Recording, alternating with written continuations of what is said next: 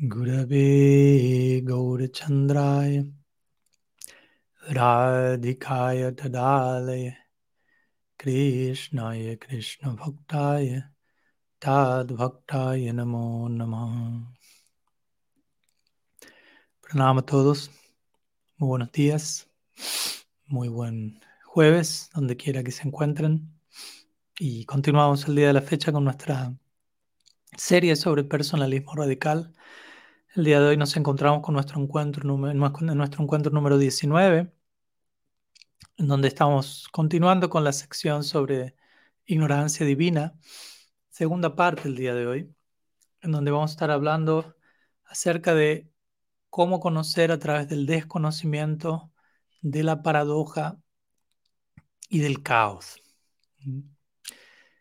Continuando con lo que vimos la clase anterior y primeramente, como siempre, vamos a comenzar con un repaso de dicha clase de la semana pasada, donde comenzamos con nuestro ciclo de ignorancia divina. Y el título de, dichos, de dicho encuentro fue ¿Puede la fe ser nutrida por la duda? Y conectamos el comienzo de esta serie con lo que fue la, previa, la serie previa sobre Guru Tattva.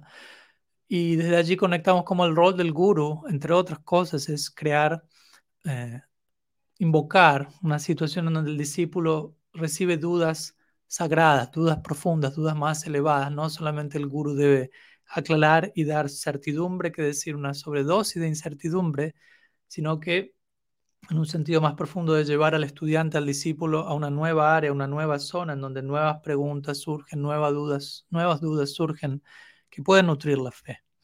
Entonces de ese lado conectamos, el rol del guru es ese, llevar al estudiante a la experiencia de lo que podríamos llamar ignorancia divina en términos de nuestra serie actual. Entonces, en ese contexto hablamos el jueves pasado sobre cómo la meta alcanzar es la incertidumbre más que la certeza.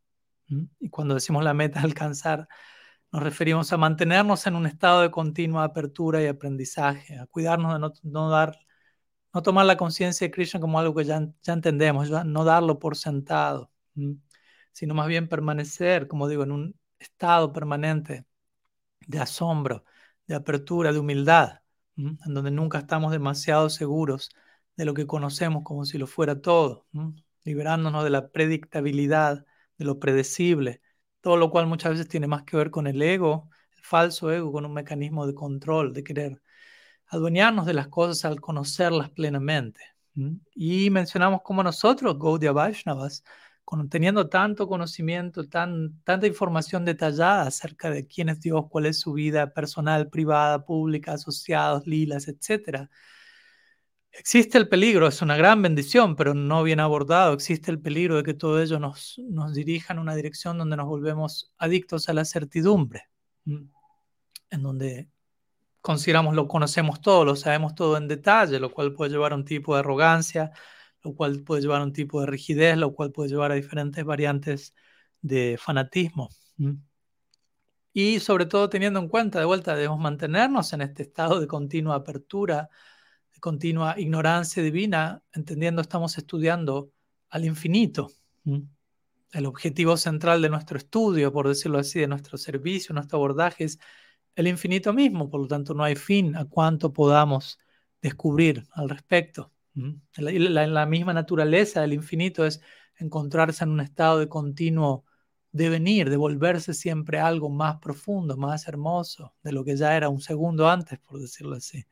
Entonces, de ese lado es importante abrazar la incertidumbre, saber convivir con aquello que no sabemos, aceptar que aquello que sabemos es mucho, muy pequeño en comparación a todo lo que desconocemos. Eso lo podríamos llamar ignorancia bien aprendida o ignorancia erudita, si se quiere.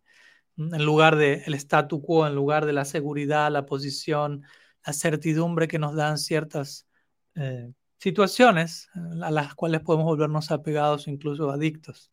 Entonces, de ese lado enfatizamos la incertidumbre, no solamente la incertidumbre, sino cómo la certidumbre, la certeza es exactamente lo opuesto a la fe aunque muchas veces quizás creemos lo contrario, muchas veces pensamos, la fe tiene que ver con certeza, con tener fe en algo significa conocer algo plenamente, plena certeza.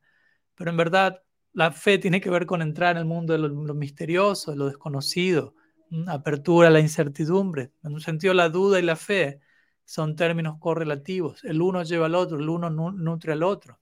Vimos el ejemplo de las gopis en el Rasa Lila, siendo llamadas por Krishna, yendo a avisar en su sagrado viaje de amor hacia la cita con él. Y cómo todo es incierto, básicamente. ¿Será que se encuentran con él o no en medio de la noche? Tantos obstáculos por atravesar. Pero todo eso va nutriendo su fe, nutriendo su afecto. Jan Sunya Bhakti. Esa es la meta última, el tipo de devoción en donde no se atraviesan las cosas por el filtro del cálculo, del raciocinio, de la certeza.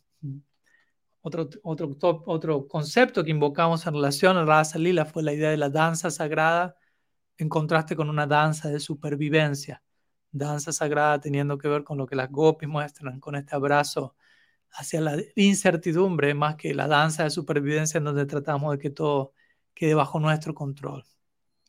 Y de hecho luego terminamos hablando cómo la adicción a la certidumbre eh, implica en un sentido competir con Dios mismo, ya que querer saberlo todo, querer tenerlo todo claro y controlado, tiene que ver con acercarnos más y más hacia la idea de omnisciencia, que es una de las cualidades de Dios, saberlo todo, y el control de todo, que es otra cualidad de Dios en la forma de omnipotencia. Generalmente la certeza nos queremos, somos adictos a la certeza porque somos adictos al control o el falso sentido del control que, que entrega esa certeza. Y es una forma continua de querer ser Dios, de competir con Él. Es un tipo de ateísmo funcional, en donde decimos que creemos en Dios, pero en nuestra práctica y ejemplo estamos queriendo volvernos Dios nosotros mismos muchas veces. Entonces, en ese lugar tratamos de inspirarnos a abrazar el principio de la incertidumbre sagrada como parte de nuestra práctica, como parte de nuestro proceso de saranagati, de rendición, de poder confiar pese a todo. Y el día de hoy vamos a continuar desarrollando este mismo concepto de la ignorancia divina, este mismo tópico a través de otra diferente terminología, desde distintas perspectivas, pero abordando esta misma realidad, esperando que de alguna u otra manera la que la estamos abordando pueda tocar nuestro corazón. Entonces vamos a comenzar con una pequeña introducción de lo que es el título del día de hoy, conociendo a través del desconocimiento, la paradoja y el caos. Entonces, antes de, dirigirnos hacia la idea de la paradoja y el caos, vamos a comenzar con la primera parte de este título, que es conociendo a través del desconocimiento, por más contradictorio que esto pueda parecer. O en otras palabras, podríamos decir, aprendiendo a través del, del desaprender, del desaprendizaje, si se quiere. Entonces, en relación a esta idea de para aprender tenemos que desaprender, me viene a la mente por empezar una carta famosa. Comencemos con ella, una cita que proviene de una carta que Srila Bhaktisiddhanta Saraswati Thakur escribió a Srila Sadananda Swami, uno de sus famosos discípulos occidentales. Y en esa carta, leo una pequeña línea de, toda la carta, él dice, eso era el, el, comienzo de su relación, de su interacción. Él dice, la primera cosa que debes hacer es colectar todo lo que hayas aprendido, leído, extraído, sentido, conocido. Ponlo en una gran maleta y arrójala en el océano, en aquella parte en donde el océano sea de lo más profundo, y comienza de nuevo o comienza de cero. Mm. Obviamente, la idea de esto es, nos estás acercándote al infinito, Sadhananda. El guru le está hablando a su discípulo, estás comenzando este proyecto de adorar, de servir al Ser Supremo ten cuidado con no comenzar este proyecto cargando contigo diferentes ideas preconcebidas de qué es el Supremo, quién es Dios y arrastrando conceptos que vayan a interponerse con la comprensión de vida de este proyecto. Entonces, aprender a través del desaprender, básicamente es la idea. Esto es similar a, lo que se llama el método de epoque, que es encontrado en la filosofía helenista y generalmente se traduce como una suspensión del juicio o el el, retener por un momento la aseveración, la confirmación de algo. En otras palabras, no estés muy seguro de lo que conoces, básicamente. Todos conocemos algo, todos conocemos bastante, en un sentido bastante. En comparación a lo que desconocemos, podemos decir algo muy poco. Y lo que conocemos muchas veces estamos demasiado seguros de que eso que conocemos lo conocemos correctamente y no hay nada más por conocer en relación a eso que conocemos. Pero aquí se nos dice no estés tan seguro acerca de lo que conoces, esa es la idea. Y ese fue el abordaje que Sadananda realizó al él mismo luego enseñar acerca del Gaudiya Vaishnavismo, ¿no? siguiendo el, consejo que su guru le dio. Él solicitaba a su audiencia, y esto me lo compartieron algunos de sus discípulos, que primeramente se, abran a desaprender, y hacer a un lado las cosas que uno ya asume conocer, ¿no? Y no estar tan seguros de ellos, para poder alcanzar un tipo de apertura radical, para recibir no más de lo mismo que uno ya venía conociendo, sino más bien recibir algo radicalmente nuevo, como lo es el conocimiento acerca de la trascendencia, el conocimiento revelado sobre el infinito. Es, un, es, un, departamento radicalmente diferente a otros, por lo tanto se requiere un tipo de apertura radical, personalismo radical, y desde ese lado la disposición a desaprender en el marco de aprender. Obviamente al decir esto no estamos implicando que o desmereciendo lo que uno haya experimentado previo a la, al abordaje de la realidad espiritual. ¿no? no quiere decir que todo eso fue absolutamente en vano, pero principalmente el punto central es que debemos ser muy cuidadosos de no abordar al absoluto únicamente dependiendo de nuestras experiencias pasadas. Y eso puede pasar más de lo que nos demos cuenta, ese filtrado, si se quiere. Entonces, de la misma manera, en otras palabras, no debemos abordar al absoluto o el proyecto de relación amorosa con Él, de la misma manera en la que nosotros solíamos conducirnos en nuestra vida antes de entablar esta relación con el absoluto. De la misma manera, no deberíamos acercarnos a Dios, en otras palabras, de la misma forma en que intentamos controlar la realidad de maneras autocentradas, egocéntricas, porque no vamos, el proyecto no va a progresar desde ese lado. Entonces, desde ese lado, una gran parte de nuestro aprendizaje va a ser desaprender. Y es una parte complicada, una parte dura probablemente. El ejemplo que a veces viene a mi mente es que a veces citamos, dos amigos van a aprender un instrumento musical, guitarra, digámoslo así, y el profesor les pregunta, ¿ya saben algo de guitarra? Uno dice, no, no sé nada, estoy en cero. Y el otro muchacho dice, sí, yo estuve tocando por mi propia cuenta por años, sin aprender con nadie, pero sé bastante por mi propia cuenta. Entonces el, profesor les cobra más caro al muchacho que ya viene tocando que al que está en cero.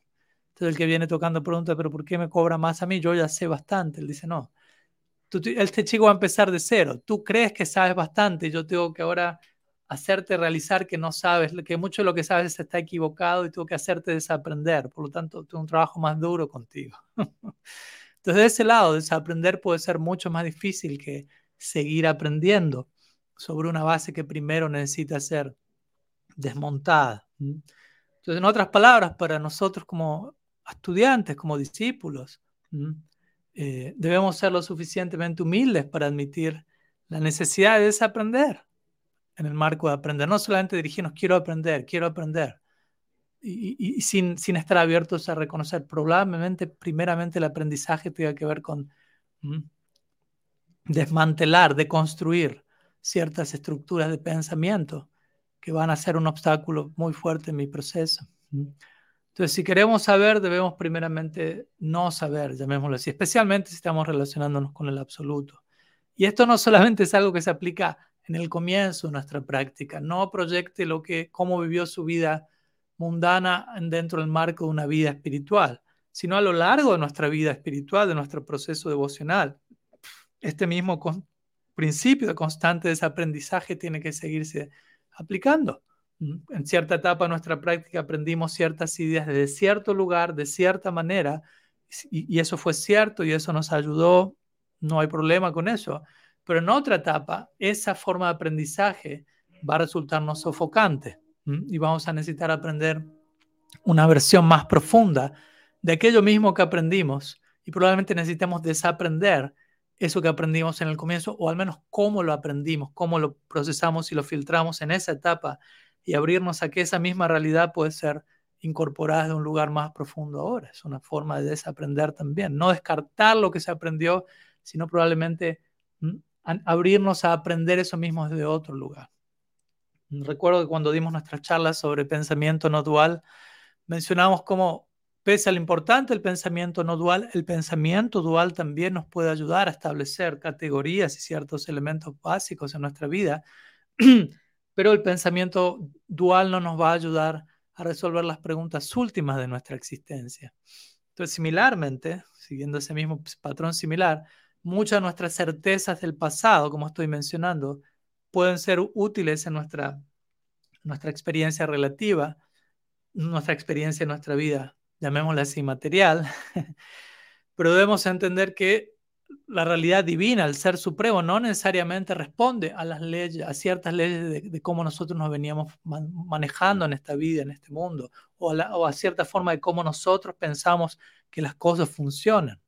Quizás eso no funcionó en cierta medida a nosotros, pero a la hora de acercarnos al infinito, si estamos hablando de Dios, si estamos hablando del amor, estamos entrando en otra categoría, en la que probablemente, de la cual, en relación a la cual probablemente antes no estábamos participando estamos entrando en otra categoría, estamos accediendo a otra, a otra morada, a otro espacio, el cual requiere otro lenguaje y otro método de abordaje.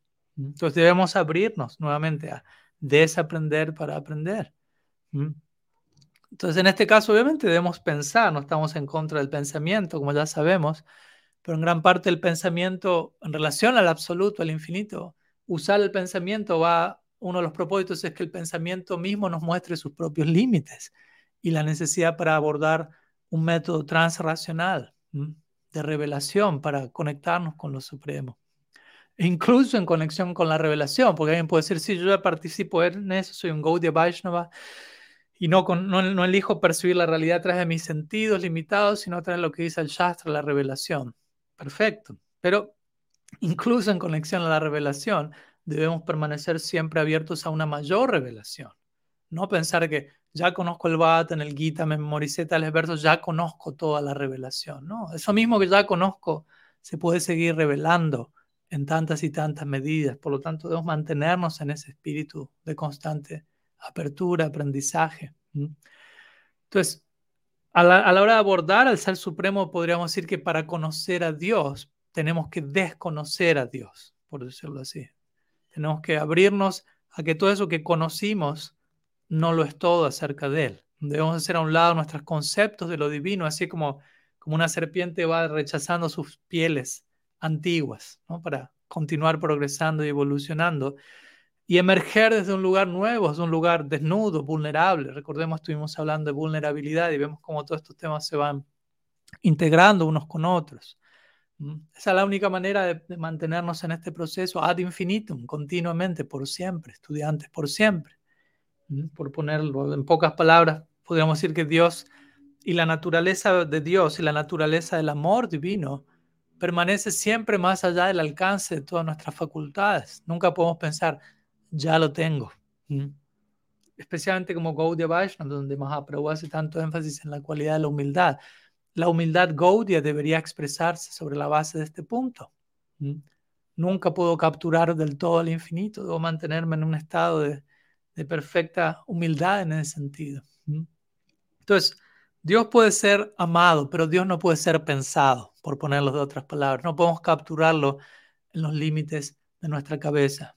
Él puede ser comprendido a través del amor, el cual siempre está aumentando. No es que alguien que ama a Krishna diga, entonces ya lo entiendo a Krishna perfectamente, pues siempre se lo puede amar más, siempre se lo puede entender más.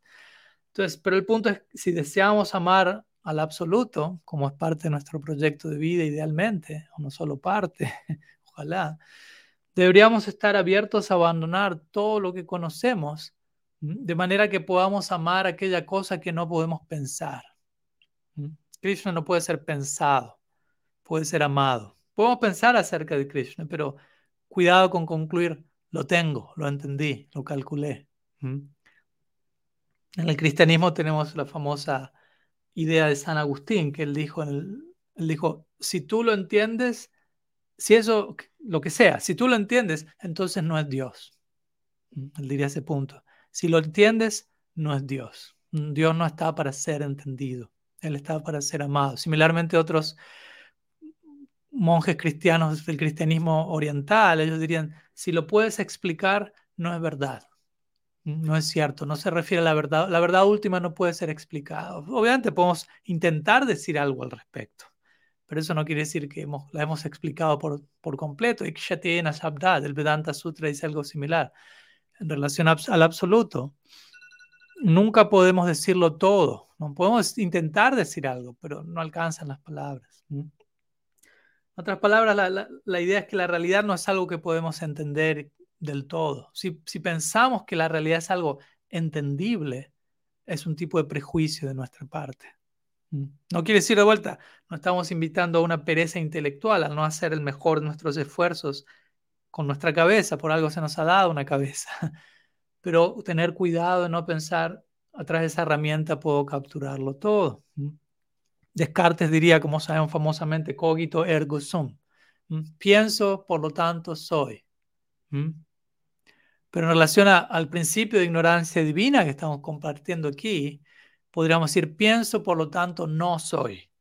¿no? En la medida que me limito a pensar a mi cabeza, dejo de ser quien verdaderamente soy, más allá de mi cabeza. No, soy todo lo que podría llegar a ser en relación al absoluto. Entonces, en términos occidentales, este conocer mediante el desconocimiento, especialmente aplicado en relación al Ser Supremo, también se lo llama apofasis, que básicamente se usa para describir qué es lo que Dios no es. Entonces, un método apofático hacia Dios literalmente significa no decir a Dios, en lugar de decir qué es Dios, en lugar de aseverar y afirmar yo sé quién es Dios, esto, esto y esto, es más bien no decirlo, entendiendo que tampoco uno puede decir. Está el método apofático y luego el método capafático, que quiere decir el método positivo, en donde se utiliza terminología positiva para expresar la identidad de Dios. Dios es esto, Dios es esto, el Supremo es aquello. Pero al mismo tiempo hay tantas cosas que permanecen más allá de nuestro alcance a la hora de decir que es Dios. Entonces el punto aquí es que nosotros, como dijimos, Gaudiya Vaishnavas, tenemos mucho contenido catafático, por decirlo así. Tenemos mucho que decir acerca de quién Dios es, en detalle, positivamente, pero deberíamos ser cuidadosos de balancear ese contenido capafático con el contenido apofático, con el, abordaje de no saber, de mantenernos abiertos a que no sabemos, de, estar abiertos a que Dios no es solamente eso que sabemos, eso que decimos que es, sino siempre mucho más, infinitamente más. Y de hecho esta idea se aplica, no se limita únicamente al Ser Supremo, sino que se aplica incluso a nosotros como jivas, a nuestro potencial máximo como almas. En el Bhagavad Gita, Krishna de alguna manera recurre a este método apofático del, no, saber qué decir en relación a algo, al repetidamente el decir, luego el decir qué es lo que el alma no es, cuando intenta decir qué es el alma, primeramente él dice, no es esto, no es esto, no es esto, no es esto, no es esto, y luego finalmente cuando él dice algo acerca de quiénes somos como alma, él únicamente puede repetir la palabra ascharya tres veces. Ascharya significa sorprendente. ¿Qué es el alma? No es esto, no es esto, pero ¿qué es el alma? Es sorprendente, sorprendente, sorprendente. Lo cual, de vuelta, esa no otra forma de seguir diciendo que no podemos terminar de darnos cuenta ni siquiera todo lo que nosotros podríamos llegar a ser. Krishna mismo está diciendo eso, que decir de cuánto nosotros podemos decir quiénes somos y todo lo que podríamos llegar a ser.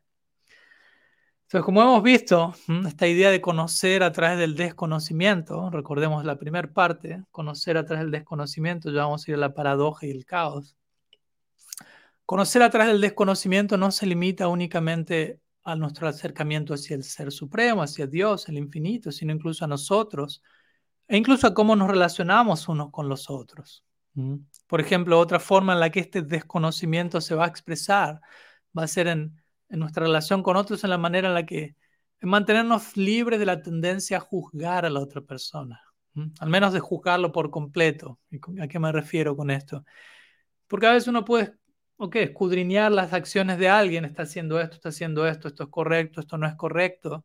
En nuestra mente le podemos, ok, de acuerdo al compás moral, esto está bien, esto está mal, y determinamos estos actos están bien o no, son buenos o malos pero no el punto es que nunca podemos atrevernos a, o tratar, no deberíamos, de juzgar a la persona por completo. Nunca deberíamos pensar, ya sé quién es esa persona en todo el sentido de la palabra y por ende ya sé en qué va a terminar esa persona, cuál va a ser su destino a futuro, eterno, sobre la base de lo que yo creo que esa persona es en el momento actual. No deberíamos tener semejante certeza. Entonces, desde ese lugar debemos mantenernos abrazando este principio de la ignorancia. Entonces, en otras palabras, necesitamos balancear nuestro conocimiento con nuestro desconocimiento. Necesitamos balancear lo que conocemos con lo que no conocemos. Y de vuelta, cuando yo digo acá desconocimiento, no estoy hablando de, eh, de no conocer o de no querer conocer, sino de estar bien conviviendo con el misterio y con lo, con lo que no conocemos. ¿No? estoy en contra de que alguien conozca algo, que quiera conocer algo hasta donde uno pueda, pero también de aprender a convivir con el hecho de que desconocemos más de lo que conocemos. Entonces, a la hora de hablar del ser supremo, más que tratar de conocerlo en un sentido, tenemos que desconocerlo, desaprender lo que conocemos. Y no solo en relación al ser supremo, como vimos, en relación a nosotros mismos, nuestra relación con otros, a todo, a cada átomo incluso de este mundo, el cual posee infinito potencial de seguir sorprendiéndonos, como estamos bien, como vamos a ver en el mundo de la ciencia, vamos a citar algunos ejemplos. Entonces, si no desconocemos a Dios en el sentido de como lo vengo explicando, no vamos a ser capaces de conocerlo a Él en mayor detalle. Me explico, si pensamos ya conozco a Krishna, eso automáticamente nos impide seguir conociéndolo más, seguir amándolo más. Recordemos, conocerlo a Él en mayor detalle significa amarlo a Él. Entonces, todo lo que decimos debe ser balanceado con no decir ciertas cosas. Todo lo que conocemos debe volverse más humilde a través de lo que no conocemos. Como digo, nunca podemos decir lo suficiente acerca de nada. Vedanta Sutra prácticamente comienza desde ahí. Si no tenemos este balance en nuestra práctica, en nuestra religión, balanceando lo que conocemos con lo que no conocemos, etc., si ese balance no está allí, la religión invariablemente termina volviéndose, como ya mencionamos, arrogante, eh, exclusiva, elitista, incluso fanática y violenta. Tenemos muchos ejemplos de eso al respecto. nos vamos a salvar de mucho de eso manteniéndonos en esta postura de apertura, de humildad. Esta noción, antes de terminar con esta primera sección, esta noción de, de aprender a través del desaprender o conocer a través del desconocimiento también podría compararse a la idea del koan en el budismo zen. No sé si habrán escuchado acerca de esta noción del koan. Los koan son como, como un pequeño... Eh, un pequeño acertijo paradójico que es básicamente imposible de resolver como uno suele resolverlo todo, a través de la lógica, como a uno le funciona. Por ejemplo, para darles un ejemplo, un ejemplo, un koan sería, ¿cuál es el sonido de una mano aplaudiendo? Generalmente para que una mano aplauda necesita otra mano pero si hay una sola mano, ¿cómo suena el aplauso de esa mano? Y automáticamente quizás nuestra mente va, no, no es posible eso y cancelamos la pregunta, pero la idea del Koan es, se aparece, aparenta ser ilógica la, la pregunta, la propuesta, pero ¿por qué es ilógica? Porque nuestro razonamiento suele proceder dentro de cierto perímetro estructurado. Si me hace una pregunta, trato de resolverla de cierta manera, en cierto perímetro, pero fuera de ese perímetro, un koan no, no, va a terminar, no va a ser ilógico, no va a ser inconsistente. Un koan posee su propia lógica y el propósito del koan es sacarnos de la lógica con la cual solemos procesarlo y entenderlo todo y llevarnos a otro lado. Por lo tanto, para resolver un koan, para resolver este tipo de acertijos, uno tiene que ser literalmente arrojado fuera del área de confort, de la, de la certeza de uno, de las seguridades del ego de uno y uno va a retornar a una apertura tal como la que uno tenía cuando era un niño, abierto a la sorpresa, al descubrirlo todo. Y uno ahí puede ser instruido nuevamente. Y uno puede, es la única manera de, salirnos de la zona de confort actual. Y esto puede tomar tiempo, obviamente, ¿no? Por ejemplo, en relación al Koan, se dice que el tiempo más breve en el que se pudo resolver un Koan fue de, una, de una noche a la otra, o sea, durante toda una noche. Entonces, vemos, eso fue la más breve, toman algo, toma algo de tiempo resolver esto. Y se dice que el, más largo tardó 12 años. Entonces, el punto es, la idea es salirnos de cierta manera en donde solemos procesar la realidad y atrevernos a abordar las cosas de otro lugar. Entonces, cuando, cuando intentamos abordar la naturaleza ilimitada de, las cosas, de la realidad, deberíamos mantenernos en este estado tipo Koan. O como Jesucristo diría, volvernos niños. como mencionamos este ejemplo. De hecho, ese es uno de los ejemplos centrales que, Jesús solía invocar, el de un niño. Eh, cada vez que sus discípulos se quedaban trabados en su cabeza, por decirlo así, él les traía un niño, por decirlo así, en el ejemplo que él brindaba.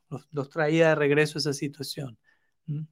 No, no deberíamos volvernos aniñados, infantiles, pero sí deberíamos ser como niños en el sentido de abiertos a aprender, a, descubrir, a sorprendernos. a, esto se refiere, esto sería un poco similar a lo que Paul Ricord diría cuando él habla de la, del primer naivete y el segundo naivete. En el, ¿A qué me refiero con esto? Al comienzo de nuestro viaje interno, cuando sea que eso haya comenzado, muchas veces sentimos una necesidad de una mayor dosis de certeza y de un sentido del conocimiento. Nos da ese tipo de, seguridad. Lo que en el primer, mi primer libro invoqué este ejemplo y lo llamo primer naivete. ¿no? Somos niños, pero necesitamos tener las cosas claras. Necesitamos certeza gradualmente, necesitamos afianzarnos, decir, somos inocentes, somos naivos, somos ingenuos. Entonces, una primera etapa, pero también se puede volver peligrosa este primer naivete, porque en este naivete uno puede saber algo y uno piensa que ya lo sabe, ok, sé algo, pero en realidad, o no sé algo, pero creo que sé. Desconozco muchas cosas, pero creo que las conozco, etc. Entonces luego viene de este primer naivete, viene un periodo intermedio en donde uno integra complejidad, integración de complejidad, integración de perplejidad, y luego de este periodo intermedio viene un segundo naivete y el final, el último, en donde la oscuridad y la luz han sido debidamente integradas, conviven debidamente, en donde el conocimiento y el desconocimiento se han nutrido el uno al otro, en donde el, amor ya rige nuestra vida, nuestra existencia y nos, nos lleva a conocer aquello que realmente necesitamos conocer.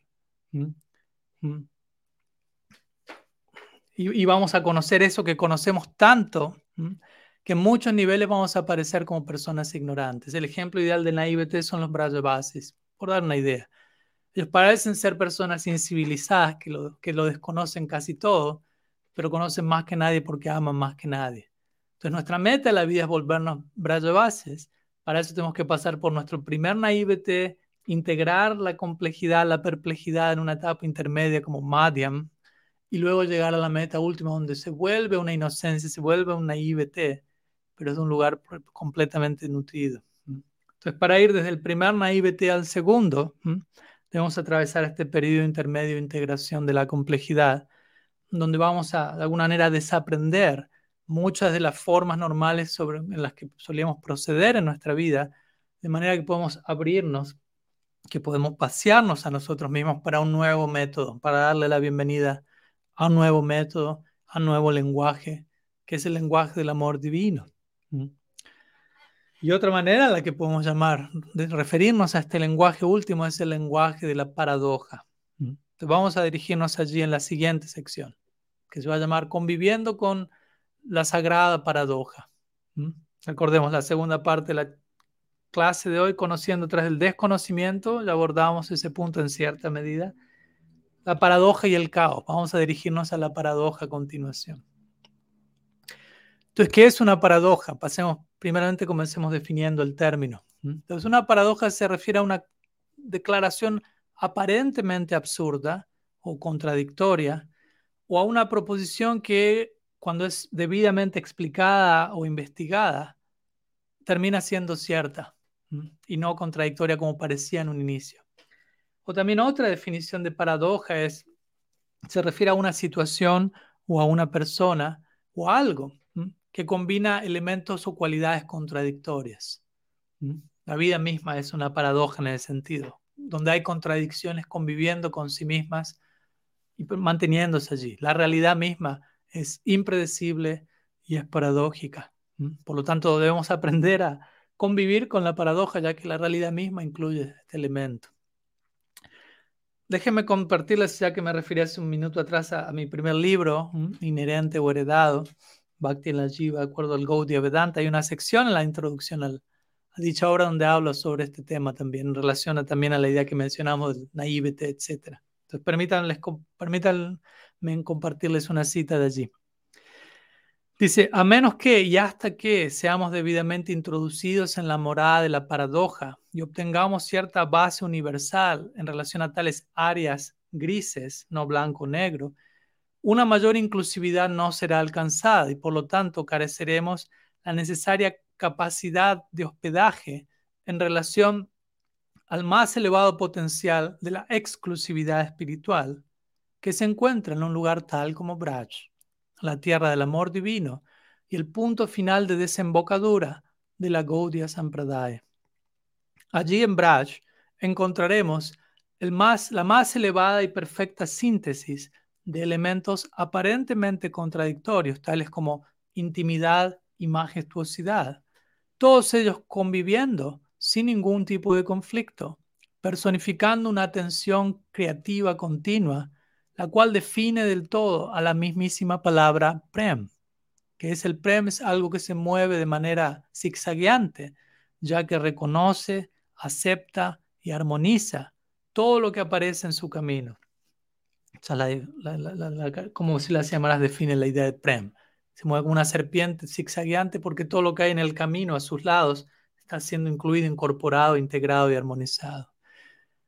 Los eruditos cristianos se han referido a esta forma de epifanía o de revelación, la cual caracteriza al amor sabio como coincidentia oppositorum en latín, o coincidencia de opuestos, o aquel momento en donde, luego de haber atravesado el, el rito de pasaje hacia la madurez, las cosas que normalmente se veían como opuestas coinciden para revelar una unidad subyacente. Coincidente opositor. Lo que en un comienzo se veía contradictorio, irreconciliable, en otra etapa, en otro nivel de visión, ya no lo es. Se vuelve parte de un todo más integrado. De vuelta, la realidad es así, el Ser Supremo es así. Krishna en el Bhagavad Gita, en el capítulo 9, en los primeros versos, él habla, todos los seres están en mí, yo no estoy en ellos, etc en el noveno capítulo del último canto del Bhagavatam, se describe Markandeya Rishi estando dentro del cuerpo de Krishna, o cuando Krishna le muestra todos los universos a Yashoda en su, en su boca, pero él mismo permanecía dentro del planeta Tierra, pero el planeta Tierra aparecía dentro de la boca de Bhagavan. Y él estaba dentro de esa tierra, planeta Tierra dentro de su boca, etc. Entonces ese lugar, ¿no? Eso existe, es parte de la realidad. Es algo paradójico y hasta un punto podemos explicárnoslo desde el lugar usual en el que solemos entenderlo todo. Entonces podríamos decir que la mayoría de las principales epifanías, de los principales momentos, ajá, momentos de revelación, pertenecen a la morada de lo contradictorio, de lo paradójico, al menos contradictorio y paradójico en nuestras capacidades actuales. Por lo tanto, debemos aprendernos a debemos acostumbrarnos a convivir, a coexistir con lo que parece ser paradójico, con lo que parece ser contradictorio, pero todo aquello que tiene el potencial de crear un nuevo nivel de armonía, si adoptamos el debido método para comprender eso, para abordar eso. Otro nombre para referirnos a este método a través del cual logramos convivir con lo contradictorio es paciencia. Ya que la paciencia es básicamente eso. ¿Qué es la paciencia? Mm, si traten de pensar por un momento, ¿qué es la paciencia? ¿Qué es ser paciente? Paciente significa la disposición a, convivir con aquello que no podemos controlar, con una situación que no planeamos, que no deseamos, que está más allá de mis planes, pero que está allí, que no la puedo eliminar. Entonces la disposición a convivir con eso y, eso significa convivir con aquello que es desconocido, que es paradójico, que es desconcertante, mientras que profundamente confío por algo esto estaba pasando. Básicamente paciencia es eso. Disposición a convivir con lo que está más allá de mi control, mientras que al mismo tiempo estoy confiando profundamente en aquello que está más allá de mi control. Y ese es básicamente el precio a pagar para vivir en, en una perspectiva más amplia de la realidad, en una, en una, capa más profunda de las cosas. Ser capaces de mantener cierta, convivir con cierta duda y ansiedad incluso que podamos tener en relación al, al, al, cómo, cuándo ¿eh? y quién, de por qué está pasando lo que me pasa, pero nunca dudar de lo que está pasando y de por qué eso está pasando. Más allá de que muchas otras cosas no las puedo entender incluso aún. Entonces la paradoja, al principio la paradoja es algo que de alguna manera ataca el pensamiento dual de raíz. Recordemos este ejemplo del koan, que nos lleva a tener que pensar desde otro lado. Entonces la, la mente dualista, cuando se encuentra con algo paradójico, inmediatamente la ataca. La mente dualista ataca la paradoja y muchas veces lo paradójico lo considera como pensamiento débil o confusión como algo separado de la lógica verdadera o algo así. Pero tomar esa postura nos lleva a, sobreestimar el valor y no a sobreestimar, perdona, eh, ¿cómo lo, lo puesto a sobreestimar?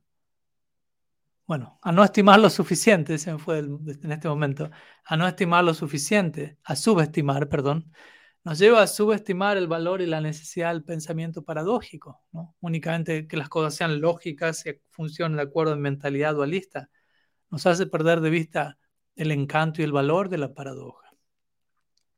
Este respecto viene una, idea en mente de Alan Watts, eh, un filósofo que él dijo, la, pérdida del pensamiento paradójico es la mayor ceguera de nuestra civilización. Traten de imaginarse esto. Cuando pensamos que la ceguera es no saber algo y, la visión significa conocerlo todo, pero pensamiento paradójico implica convivir con lo que no conocemos y el no aceptar ese tipo de pensamiento paradójico es la más grande ceguera de nuestra civilización. Él sigue diciendo luego, lo cual, y debido a lo cual nos lleva, ¿no? Él dice, probablemente esto tiene que ver por nosotros haber reprimido el lado femenino de nuestras vidas como algo inferior. Y sabemos que eso está bastante embebido en buena parte de nuestra sociedad. El, haber reprimido el lado femenino implica una pérdida de toda sutileza, toda discriminación y toda capacidad para la complementariedad, dice Alan Watts. Y personalmente considero que la comunidad Gaudia en el momento presente es demasiado masculina. No, le da, aunque hablábamos de Shirada y del principio Shakti, de ser Sudha Shaktas, hasta un punto se se da lugar y se promueve el lado femenino de las cosas, que tiene mucho que ver, como vamos a ver, con lo paradójico. Mm. Entonces, si como comunidad nos mantenemos en una postura muy masculina, eso implica que no nos mantenemos demasiado abiertos a convivir con la paradoja, con todos los problemas que eso va a generar. Mm. Incluso a la hora de hablar de paradoja, podríamos hablar de paradoja incluso en términos seculares, no necesariamente en términos religiosos. Por ejemplo, existe, tú se llama el efecto Richardson, no sé si han oído hablar de eso, que básicamente es, no es algo religioso, es algo en, el ámbito científico y demás, donde se refiere a la paradoja de que cuanto más acertadamente uno intenta medir algo, más complejo eso que uno intenta medir se vuelve. En lugar de uno resolver todo en la forma de orden, de claridad, una examinación cada vez más cercana revela más y más variantes, detalles, etcétera así como funciona el mundo actual. Cuanto uno más uno, intenta entender el mundo desde el lado de controlarlo, capturarlo, manipularlo, más el, mismo átomo nos sigue sorprendiendo. Y muchos de estos científicos, idealmente un científico por definición es alguien que se mantiene siempre abierto a revisar, a recapacitar, a recalcular, a cambiar sus posturas, sus métodos, para dar con una manera más eh, acertada de entender la realidad. Y aunque un científico tiene esa postura, muchas veces personas religiosas están demasiado seguras de cómo y qué es la realidad, o al menos están demasiado seguras de cómo la realidad debería verse en términos de lo que han idealizado. Pero ¿cuál es el, resultado de eso? Si como personas religiosas nos volvemos demasiado seguros de qué es qué, el precio a pagar es pérdida de chamatkar. Chamatkar en sánscrito significa asombro, el cual es rasa chamatkar, es la esencia misma del rasa, esa experiencia de constante sorpresa, de constante asombro, de constante redescubrimiento de la realidad.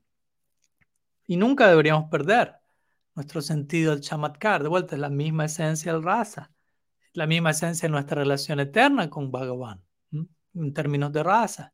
¿Y quién es Bhagavan? Bhagavan mismo es el lugar de cientos de múltiples y limitadas potencias que son mutuamente conflictuantes entre sí mismas, no conflictuantes como algo malo, sino que coexisten más allá de lo que podamos entender. De vuelta, potencias paradójicas, digámoslo de ese lado. Entonces, si todo eso existe en Bhagavan y en sus potencias, por extensión, este principio de la paradoja, este patrón paradójico, también puede ser hallado en el mundo material, no necesariamente limitado a lo metafísico y lo trascendente, sino incluso al plano concreto que podemos percibir atrás de nuestra mente y sentidos. Vamos a dar algunos ejemplos al respecto para que veamos cómo este principio de paradoja está insertado en el mismo ADN de la realidad misma. Por ejemplo, en, relación a la ayurveda y a las hierbas ayurvédicas, algunas de estas hierbas tienen el poder de, controlar ciertos doshas opuestos entre sí simultáneamente. Entonces, desde un punto de vista lógico, debería ser imposible que esto ocurra, que una hierba posea propiedades que son autocontradictorias. Pero en la Ayurveda, por ejemplo, se recomiendan hierbas como el Haritaktul, que se dice que tiene el poder de alguna manera de calmar a todos los doshas, tres doshas simultáneamente. Paradójico. Entonces vemos cómo la paradoja surge no solo de aquello que no conocemos, en términos de Dios siendo un misterio eterno, es algo paradójico, el principio de la, paradójica, de la paradoja surge en relación a aquello que conocemos, al menos que creemos que conocemos, como estos ejemplos que estoy compartiendo que provienen del mundo natural. Entonces es importante en relación incluso aplicado a este mundo natural, el principio de la paradoja, es importante aclarar que los fenómenos, que, los que ciertos fenómenos sean inconcebibles para nuestra mente racional, como los ejemplos que estamos dando, no necesariamente se refiere que esos fenómenos son ilusorios, porque no hagan sentido a mi mente. Simplemente son paradójicos. Que algo sea paradójico no quiere decir que sea irreal, que esté mal, que no exista. Vamos a citar algunos otros ejemplos de vuelta, sin necesariamente hablar de, lo trascendente y metafísico, sino de este plano. Por ejemplo, eh, eh, objetos que generalmente se expanden cuando son calentados y se contraen cuando son enfriados. Pero por, generalmente esa es, esa es la lógica que encontramos en este mundo. Pero, cuando, pero el agua, por ejemplo, exhibe un comportamiento anómalo cuando es enfriado por debajo de los 4 grados centígrados. En lugar de contraerse, se expande y esto continúa hasta los 0 grados. Entonces, de vuelta, esto está fuera de los parámetros de la lógica, en los cuales todos los demás elementos, incluso el agua, suele comportarse en otra temperatura. Pero considerar eso como una ilusión sería tonto. Más bien es simplemente paradójico, pero es algo comprobable. O también tenemos, por ejemplo, el clásico ejemplo de la luz, que de acuerdo a la física cuántica, y es algo comprobado, la, luz es tanto partícula como, como ola, ¿no? como, como frecuencia. Entonces, si esto es cierto en términos, lo cual es contradictorio, no, no, generalmente uno no encuentra algo que sea ambas cosas al mismo tiempo. Pero esto sí, y es innegable, es paradójico. Entonces, si esto es cierto en relación a, la luz física, debe ser cierto también en relación a la, luz de las luces, a la luz original. Incluso más cierto debería ser. ¿no? Krishna el Bhagavad Gita dice, mi morada no está iluminada por la luz. No necesita luz para ser iluminada. Hay otra luz allí. Hay otro nivel de paradoja. Si la luz aquí presenta un nivel de paradoja, la luz allí, que no requiere de la luz de aquí, presenta otro nivel de paradoja. Por lo tanto, debemos acostumbrarnos y prepararnos para seguir conviviendo con este principio de la paradoja, no solo aquí, sino incluso por la eternidad. Entonces, en otras palabras, si este tipo de paradojas son halladas, posibles, comprobables en, en relación a hierbas ayurvédicas, en relación al agua, en relación a la luz, ¿Qué decir de qué tanto esto es posible en relación a la fuente misma de todas estas cosas, a la fuente misma de la realidad misma? ¿Mm? Entonces, de ese lugar podríamos decir que en términos ya sea el estudio metafísico, lo espiritual o religioso, en términos del estudio del, mundo natural, la ciencia, la religión, podríamos decir tanto la ciencia como la fe pueden encontrarse en este punto de la paradoja. Pero este encuentro puede solo ocurrir de vuelta con la debida humildad con el debido espíritu de apertura, de asombro, todo lo cual corresponde con la única manera de acceder a la morada de la paradoja. Allí nos podemos encontrar, allí podemos dialogar, así como la ciencia nos puede mostrar el misterio de la realidad física, en términos de, estos elementos, ejemplos que estuvimos dando, la fe nos va a mostrar el, misterio último, no tanto en relación a la realidad física, sino a, la fuente de la realidad física. Ambos son misteriosos, ambos son misterios, tanto la realidad física como Dios mismo, y ambos son paradójicos. Otro término en sánscrito que podemos utilizar al respecto sería achintya, que se traduce como inconcebible. Sería otra manera de decir paradójico, achintya, pero obviamente también debemos saber cuándo invocar este principio de achintya o cuándo apretar el botón de achintya, porque muchas veces también he visto devotos que apretan el botón achintya cuando no deberían, cuando no saben qué decir, cómo responder algo, achintya, achintya, como una manera de no querer pensar cuando toca pensar. Entonces la, noción Gaudia de Achintya implica que lo inconcebible se vuelve concebible. Achintya no significa que algo es inconcebible por siempre en todo el sentido de la palabra y que nunca vamos a poder entender nada al respecto. Achintya significa aquello que es inconcebible se vuelve concebible mediante el Shastra, mediante la revelación. En otras palabras, ciertos aspectos de la realidad que únicamente son concebibles mediante la revelación. A eso se refiere con Achintya. Fuera de esa metodología, eso va a permanecer inconcebible. Ahora bien, ello no significa que aquello que concebimos mediante el Shastra, y ya hablamos de esto, es ahora plenamente concebible para nosotros. ¿Me explico? Ok, si no fuera por la revelación por el Shastra, no puedo llegar a saber acerca del Krishna Lila. Pero ahora que tengo Shastra, concibo el Krishna Lila. Toqué un punto en la eternidad, pero no quiere decir que ya lo entendí todo mediante el Krishna Lila. De vuelta, la paradoja sigue existiendo allí como un aspecto de la realidad eterna. La paradoja permanece así y debemos aprender a convivir humildemente con ello. Entonces, para concluir con esta sección sobre cómo conocer a través de la paradoja, tratemos de dejar en claro ese punto. Necesitamos abrazar, aceptar profundamente este principio de paradoja sagrada. La paradoja es algo sagrado. Necesitamos darle la bienvenida a lo enigmático. No hay necesidad de entender absolutamente todo. Como, como también está el famoso, la famosa frase de los maestros budistas que ellos dicen, eh, ¿cuál es la palabra? Em, no saquees, de saquear, ¿no? No saquees el misterio con conceptos.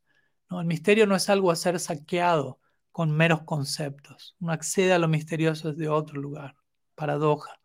Y de vuelta, este tipo de paradoja o este tipo de desconocimiento que estamos promoviendo, el que estamos hablando aquí, nunca es menos. Que por, escuchar desconocimiento no pensemos que ah, es menos que conocimiento. De hecho, uno debería, podríamos decir que para conocer algo plenamente, lo que fuere, conocer algo plenamente significa también incluir esa parte de eso que aún sigue siendo misterioso, que aún sigue siendo desconocido inconocible, incognoscible. Eso es parte de conocer algo, conocer todo acerca de la realidad implica conocer que hay ciertas cosas que no conozco. Entonces, por no conocer, por este método de desconocimiento, estamos llegando a conocer aquellas cosas que de otra manera no llegaríamos a conocer. Estamos llegando a conocer un aspecto de todo que muchas veces desconocemos. Y ese aspecto es el aspecto de misterio, el aspecto de paradoja. Y de seguro necesitamos conocer ciertas cosas, como ya mencionamos. Pero todo lo que conocemos, nuestro conocimiento necesita ser balanceado por nuestro desconocimiento. Lo que decimos necesita ser balanceado por lo que no decimos, por cierto silencio. O en otras palabras, por poner todo esto mismo que estamos hablando hoy en otros términos, el orden necesita ser balanceado por el caos. Entonces vamos a pasar a la última sección de la charla de hoy donde vamos a hablar de caos y orden. Recordemos que el título de hoy es Conociendo a través del desconocimiento la paradoja y el caos. Vamos a hablar de caos, no es una mala palabra, no se asusten. y en relación al principio de orden, caos y orden. Antes de concluir. existen diferentes personas que han recurrido a esta terminología, caos y orden, de una forma u otra. Por ejemplo, Richard Rohr, él habla mucho acerca de orden, desorden y reorden. Y en su, en su propia manera, en sus propias palabras, Jordan Peterson, por ejemplo, también habla mucho acerca de caos y orden, basándose él mismo en el trabajo de Carl Jung y de otros psicólogos y demás personas que han estudiado los diferentes mitos religiosos principales, diferentes simbología religiosa central, a lo largo de diferentes tradiciones, y quienes también ellos se han expresado en estos términos de caos y orden. Entonces hoy principalmente a la hora de hablar de esto voy a estar principalmente refiriéndome al trabajo de Jordan Peterson, que de alguna manera también incluye las contribuciones y las principales perspectivas sobre caos y orden de, de los otros autores que mencioné hoy.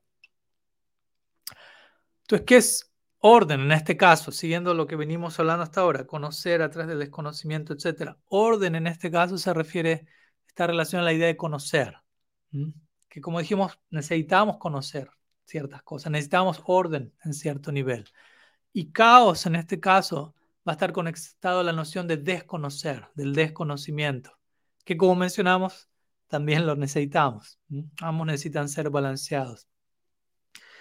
Y como también mencionamos, un exceso de cualquiera de ambos, conocimiento, desconocimiento, caos y orden, puede ser peligroso.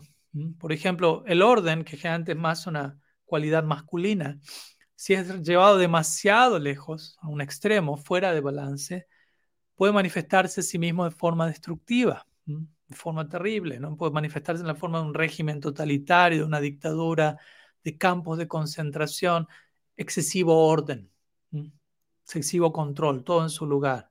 Y similarmente, obviamente, demasiado caos, desorden, desconocimiento, puede ser terriblemente desconcertante si no es balanceado por el orden. Entonces recordemos, aquí estamos tratando de promover un balance de estos dos elementos, ¿no? nunca un, un extremo en donde uno existe a costa del otro. Otra palabra para caos, ya que quizás para algunos, muchos de nosotros quizás asociamos caos con ideas negativas, terribles. Otra palabra para caos, para que no se lo vea tan, como algo tan terrible, podría ser apertura, el cual es un patrón que vemos claramente en la naturaleza. Por ejemplo, en la naturaleza vemos orden, pero vemos caos. Vemos un claro orden universal de cómo las cosas funcionan, pero al mismo tiempo vemos apertura o vemos un patrón impredecible y siempre evolutivo, siempre evolucionando, en donde las cosas no solamente son lo que sea que fueren, sino que pueden volverse algo más. A eso me refiero con apertura, caos, no solamente orden. Entonces, tanto en la fe como en la ciencia, como ya mencionamos, no existe orden sin apertura y no existe apertura sin orden. Ambos se necesitan mutuamente. Tanto simetría como sorpresa están íntimamente ligados en lo que es la, la estructura de la realidad. Entonces, cuidado con abordar la realidad únicamente viendo la mitad de la ecuación. Ahí vamos a terminar con una vida parcial e incompleta, desfasada.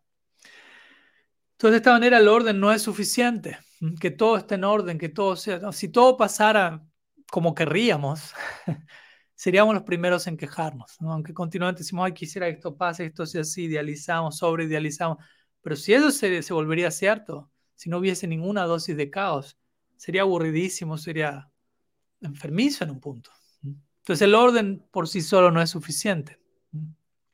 No podemos estar estables y seguros y sin cambio al mismo tiempo. Porque igual hay muchas cosas vitales para aprender, somos estudiantes por siempre. Entonces la apertura y el caos genera esa, abre esa puerta. Pero de vuelta, el caos también puede ser too much, puede ser demasiado. Si hay demasiado caos, demasiado desconcierto, no vamos a poder tolerar algo que nos abruma más allá de nuestras capacidades y al mismo tiempo seguir aprendiendo lo que necesitamos seguir aprendiendo. Para poder seguir abiertos a aprender, necesitamos cierto orden que nos permita esa apertura a ese caos.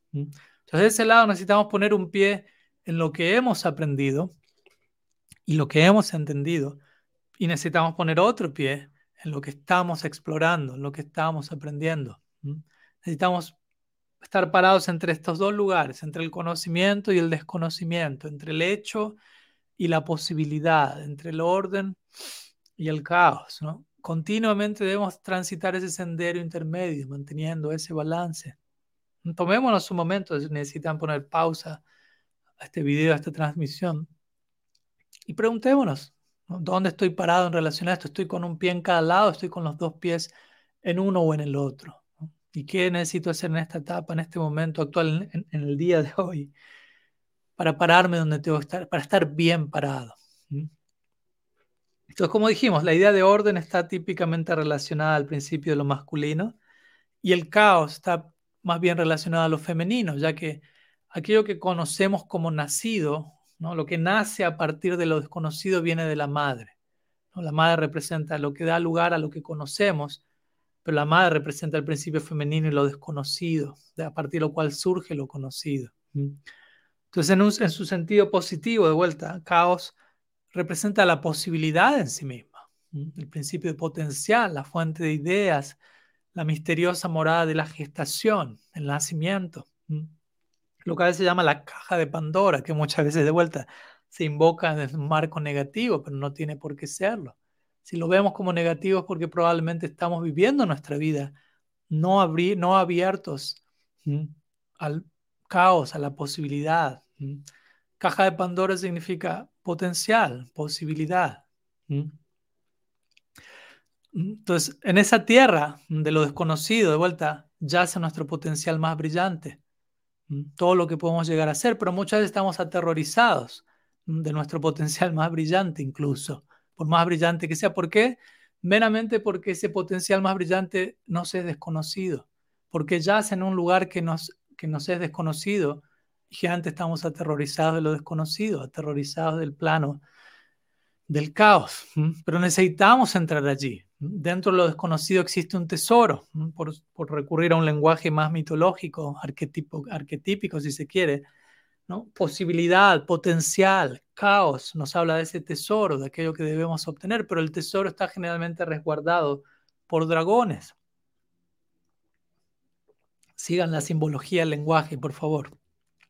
De hecho, en, muchos de los mapas antiguos, a los bordes de los mapas, generalmente se escribía, aquí hay dragones, como diciendo, más allá de los límites que hemos podido establecer, ya se lo desconocido, y se lo, se lo describía como, como un dragón, básicamente.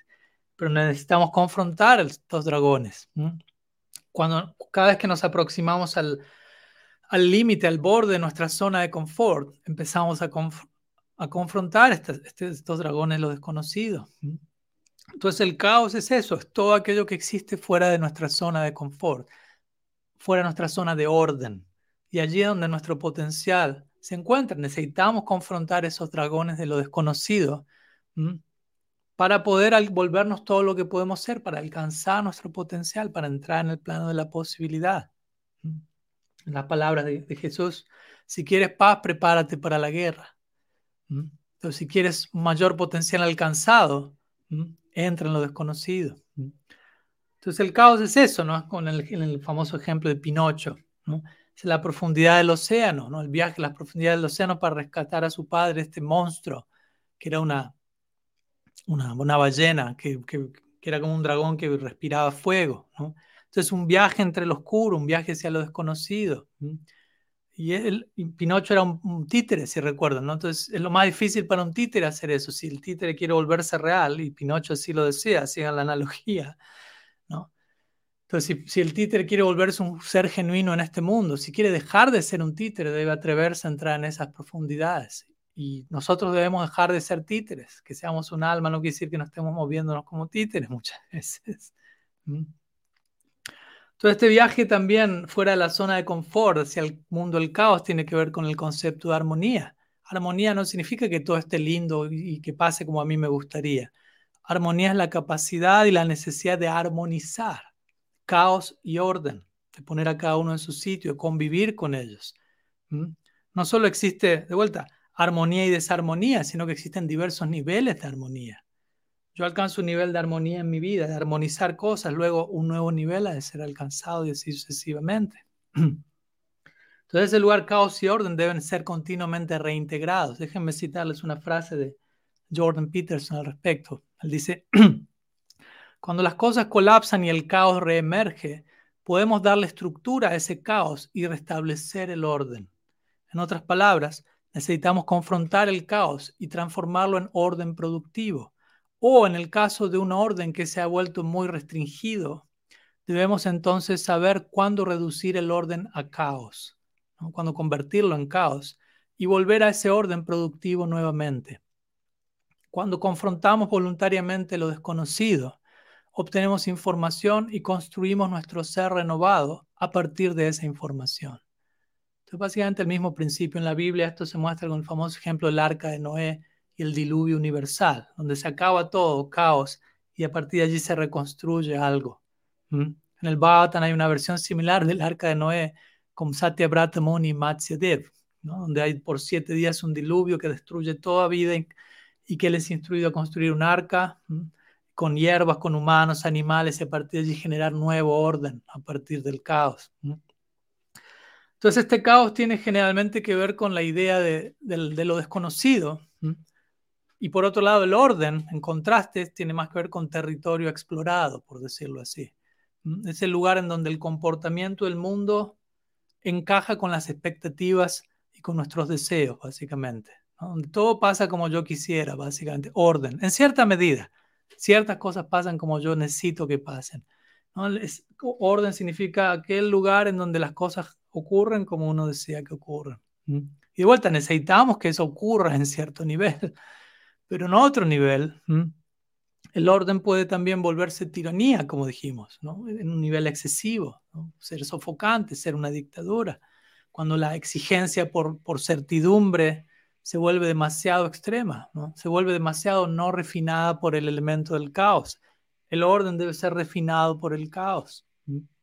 Yendo a nuestra clase anterior, ¿no? tengamos cuidado con una certeza excesiva, con una sobredosis de certidumbre. Más bien aprendamos a aceptar la incertidumbre y la duda como sinónimos de, de la fe, como sinónimos de la humildad, mantenernos en ese estado. Entonces, para cerrar esta parte, con, pongamos la situación de esta manera, ¿no? Eternamente nos encontramos habitando el orden rodeados por caos. Traten de imaginarse esa situación. Estar eternamente habitando cierto nivel de orden, estando rodeados por caos.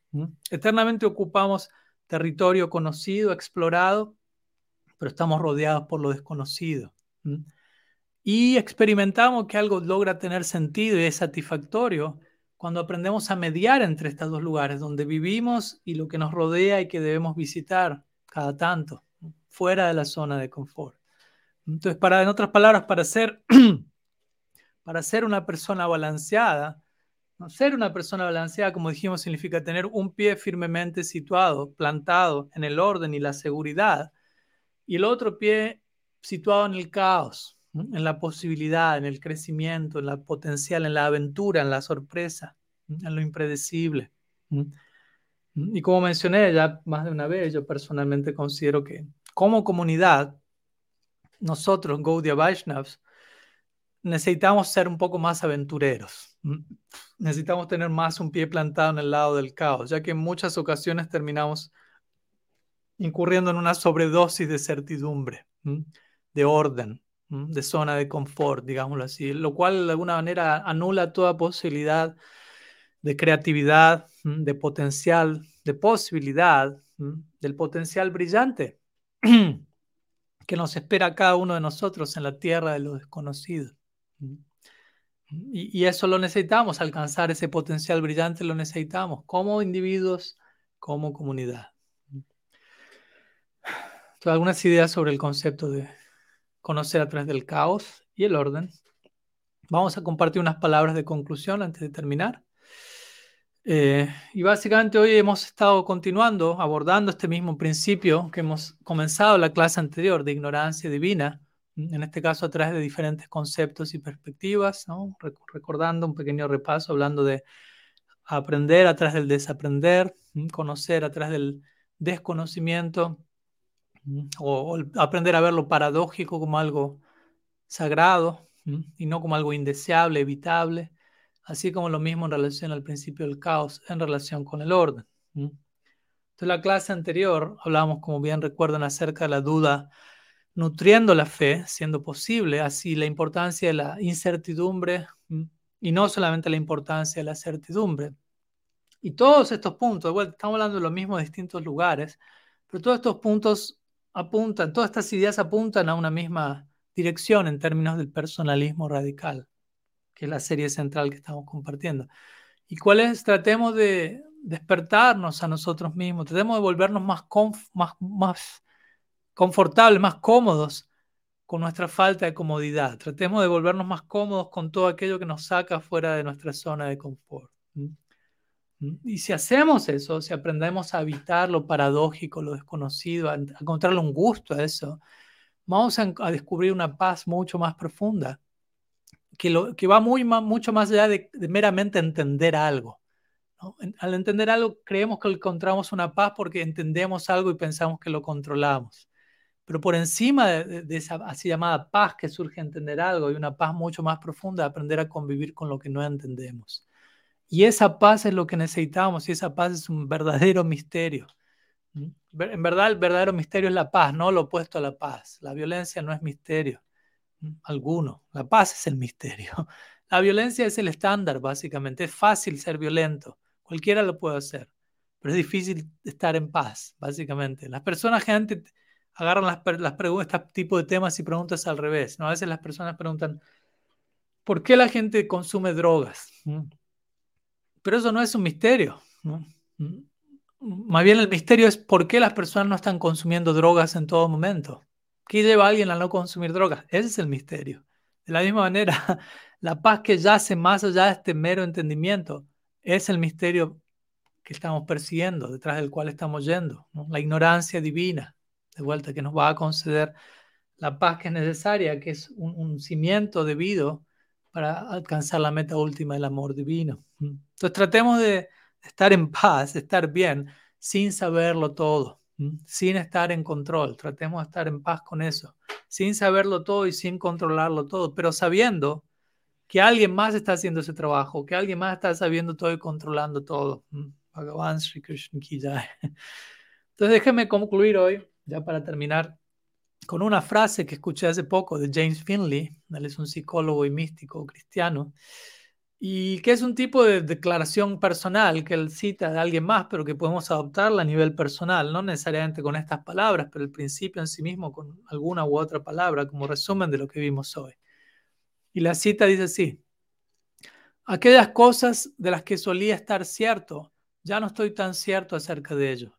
Aquellas cosas de las que estoy cierto y que aún sigo estando cierto, Estoy, sigo estando cierto de ello, pero en una forma diferente en la que solía estar cierto. Y estoy del todo cierto de que eso va a continuar.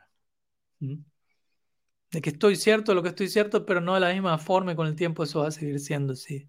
Entonces, ese lugar tratemos de, de vuelta, aceptar, abrazar este desconocimiento, esta incertidumbre, esta paradoja, este caos y orden, balanceando todo en su lugar y sigamos, continuemos con nuestra aventura espiritual de la manera más balanceada posible, al mismo tiempo más valiente posible, más intrépidamente posible, y mantengámonos siempre en un espíritu de constante apertura, humildad y aprendizaje. Así que vamos a estar dejando aquí eh, una pequeña tarea para el hogar, para aquellos que deseen. Tratemos de meditar en cómo algunos de nuestros más grandes temores puede que estén conectados con nuestro potencial más brillante, como hablábamos hace un rato, el cual nos espera en las tierras de lo desconocido. Y reflexionemos sobre, bueno, qué necesitamos hacer en la etapa actual para descubrir esos tesoros ocultos que me están esperando allí, cerca de los dragones, por decirlo así.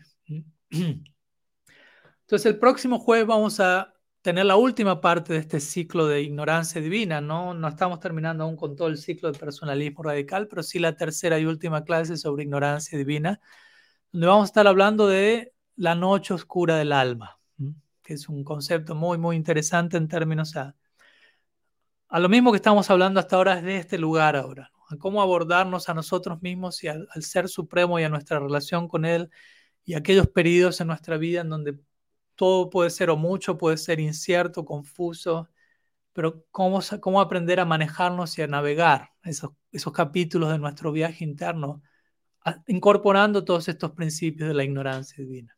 Así que vamos a estar viendo eso la próxima semana. Vamos a dejar aquí por ahora.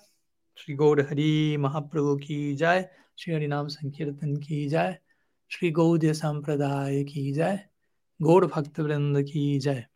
गौरप्रमानन्द हरिबोल् कृपा कृपासिन्धुभ्यैव च, पतितानं पवानेभ्यो, वैष्णवेभ्यो नमो नमः। अनन्तकोटिवैष्णववृन्द की जय गौड हरिबोल्